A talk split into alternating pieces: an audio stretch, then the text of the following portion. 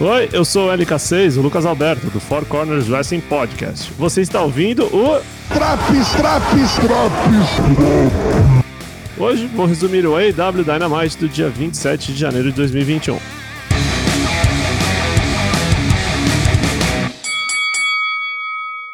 programa já começa feito uma Kombi descendo a ladeira na banguela e temos Eric Kingston contra Lance Archer. Kingston diz a Archer que veio sozinho para a luta e que Jake the Snake, portanto, não deveria estar ao lado do ringue. Archer concorda e manda o velho da cobra embora. Quando o pau come, Archer domina a luta com sua força descomunal. Um chokeslam para o lado de fora do apron quase deixa Eric Kingston paralítico.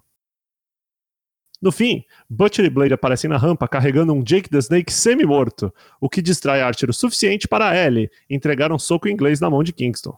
O Rei Louco acerta então o Huracan e deixa Archer desacordado para conseguir o pin e sair com a vitória. A família de Eric Kingston comemora sua vitória batendo mais um pouco no grandalhão. Sting e Darby Allin estão em algum lugar onde delinquentes se reúnem. Sting diz que vai mandar uma mensagem ao Team Tess, mas Darby o interrompe e diz que é ele quem vai falar. Ele é mesmo um delinquente e Sting não deixa de ser diferente. Eles então concordam e saem quebrando vidros. Chris Jericho e MJF, acompanhados de toda a Inner Circle, vencem Griff Garrison e Brian Pillman Jr. em uma luta de duplas que valia basicamente um pacote de bolacha traquinas. Os loirões têm uma atuação muito boa, mas quando Brian Pillman tentou um springboard qualquer coisa, tomou um Judas Effect e morreu. Jericho ainda deu um Lion Salt para colocar a cerejinha no bolo antes de fazer o pin. Todos comemoram, enquanto MJF e Sammy continuam a se estranhar. Bela apresentação dos loirões, apesar da derrota. Peck corta uma promo muito boa com sua TV de tubo e seu sotaque animal. Ele chama Omega e os Good Brothers de bando de vira-latas que ataca os outros pelas costas. E ainda diz que ele e Ray Phoenix vão atropelar Kenny Omega e os Good Brothers semana que vem, no main event do Beach Break. Interessante ver que, embora John Moxley faça parte desse time aí, ele, Peck no caso, nem tocou no nome do bonecão. Tony Schiavone entrevista Cody Rhodes e Arn Anderson a respeito dessa bagunça toda, essa luta com Shaq e Jade Cargill. Bastante coisa é falada e Corey chora quando Arn conta uma história do falecido Dusty Rhodes. No final, Red Velvet vem para confirmar o que muita gente esperava. Ela vai tomar o lugar de Brand nessa luta de tags, que foi confirmada para o Revolution. O convite para o casamento de Kip Sabian e Penelope Ford vem em forma de vídeo, com participação de Miro e o mordomo Charles Taylor. É um vídeo bem curtinho, feito para descobrirmos que Kip Sabian é o melhor beijador do roster e esquecermos daquele lance de festa de despedida de solteiro que nunca houve e pelo visto não vai haver mesmo. Na luta número 3 da noite, temos Adam Page contra Ryan Nemeth. Ryan Nemeth é o irmão do wrestler da WWE, o Dolph Ziggler, e ele tem uma gimmick muito curiosa. Ele é basicamente um bootleg, um Dolph Ziggler da Wish. Eu não acredito que seja um acidente, acho que realmente funciona isso como gimmick para o boneco ganhar hit. Ele é morto em menos de 7 minutos, enquanto Big Money Matt Hardy assiste torcendo por Hangman. Ao fim da luta, o pilantresco Matt Hardy joga um papinho em Hangman, dizendo que ele não tem interesse nenhum além do bem-estar do cowboy. E diz que, ao invés de se trocar nos corredores, ele pode usar o imenso camarim que Big Money tem à sua disposição. Vai vendo aí, hein? Na melhor luta do programa, Dex Hardwood, da FTR, enfrenta Jungle Boy, enquanto Luchasaurus, Tully Blanchard e Cash Wheeler ficam algemados do lado de fora do ringue, um ao outro, de modo que ninguém pudesse se meter na luta. Jungle Boy consegue fazer Dex desistir quando o coloca no Snare Trap, sua nova submissão. Assim que a luta termina e os mancomunados são desalgemados, a FTR ataca de maneira covarde e traiçoeira, jogando pozinho de pirilim nos olhos do dinossauro. Jungle Boy é obliterado e Luchasaurus, além de ser crucificado nas cordas, tem seu chifre cortado. No momento que eles iam cortar as belas madeixas de Jungle Boy, chega então a cavalaria. Marca o estante com skin promocional de múmia, SU, Top Flight e Stepan Arcesian. Os vilões acabam por fugir. Alegando serem desrespeitados com frequência, o Team Tess resolve bater nos lojistas da EW no melhor esquema NWO, com direito a lá um dart na lateral do caminhão, quebrar mesa e rasgar camiseta. O Tez é muito bom para ficar berrando palavras de violência enquanto seus asseclas quebram tudo. Doutora Britt Baker, sua maquiadora oficial Rebel, chegam para enfrentar Shanna, a moça de Portugal, que veio da França e foi campeã no Japão. Embora possuidora de uma sequência de cinco vitórias seguidas, Shanna acaba sendo subjugada pela doutora e sua assistente. A luta termina com o Lockjaw, a submissão bucomaxilofacial preferida de Matheus Bosman. A dentista ainda pisa na cabeça de Shanna e coloca o Lockjaw de novo, até Thunder Rosa chegar e botar geral para correr. MJF no backstage vai atrás de Sammy Guevara e tenta contar aquela história de sempre, propor parceria, trabalho em equipe, eu amo você. Quando fica claro que Sammy não compra essa ladainha, MJF, pela primeira vez, tira a máscara e fica sério. Então vai ser assim, né? Você quer jogar assim? Ao que me responde, eu não estou jogando. Animei, hein? Animei.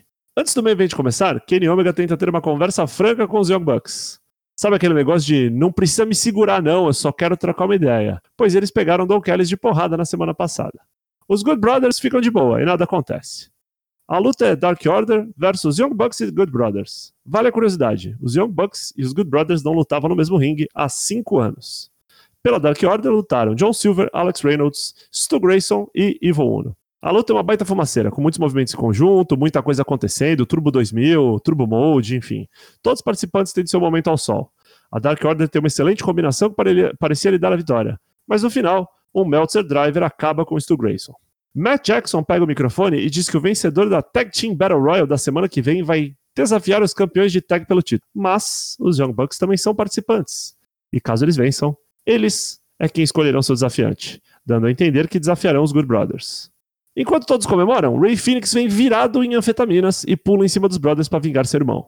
Ele depois dá um tope com Hiro que quase destrói o guardrail, parecido com quando ele errou o pulo e quase derrubou a urna funerária do fundador da AAA. John Moxley vem ajudar, e quando Omega aparece para pegar Moxley, ele acaba tomando um Paradigm Shift e morre. Fim do programa. Pontos positivos. A luta do Dex Hardware com o Jungle Boy foi espetacular, em vários sentidos. A estipulação de amarrar os caras para não interferirem não só foi diferente, como funcionou e ninguém interferiu na luta. A luta acabou sendo um a um, limpa, limpa, limpa. O que deixou tudo ainda melhor. Um dos concorrentes da luta do ano, sem dúvida nenhuma. Dax Hardur é excelente, Jungle Boy é uma estrela. E o pós-luta ainda foi pauleira. Luchasaurus crucificado, tendo os chifres cortados, enfim. Será que ele vai mudar a máscara? Se mudar, será que só a máscara vai mudar a cor? Enfim, vamos ver. Arne Anderson falando. Olha, eu acho que toda essa papagaiada de Shaquille O'Neal e Jade Cargill e Cody Rhodes e agora Red Velvet no lugar da Brandy Rhodes, bem, né, não sou muito fã desses desses segmentos com estrelas de fora. Mas todos os envolvidos eles estão se esforçando demais para o conjunto da obra não sair ruim, sabe? A história do Dusty Rhodes pegar o avião para ver o filho nascer foi bem interessante. Corey pareceu realmente emocionado. A Red Velvet mandou a real. E MJF Sam Guevara. Eu gosto muito dessas promos curtinhas, assim, mas bem intensas, como a de semana passada, do Jungle Boy contra o Dax Hardware, e dessa vez o MJF, meio que assumindo o rolê e falando: É, cara, eu quero te fuder, saca? Eu vou acabar contigo. Vamos ver, quando será que essa bomba aí vai explodir? Pontos negativos. Eu gosto muito dos Young Bucks, de verdade. Não acho que eles são ruins, não acho que. Eh, a maioria das críticas que eles recebem eu acho que são muito infundadas. Mas o Matt Jackson, em particular, ele é muito canastrão. E eu não sei se isso é proposital ele é tão ruim atuando ou falando que eu não sei se é de propósito ou ele só é meio estranho mesmo.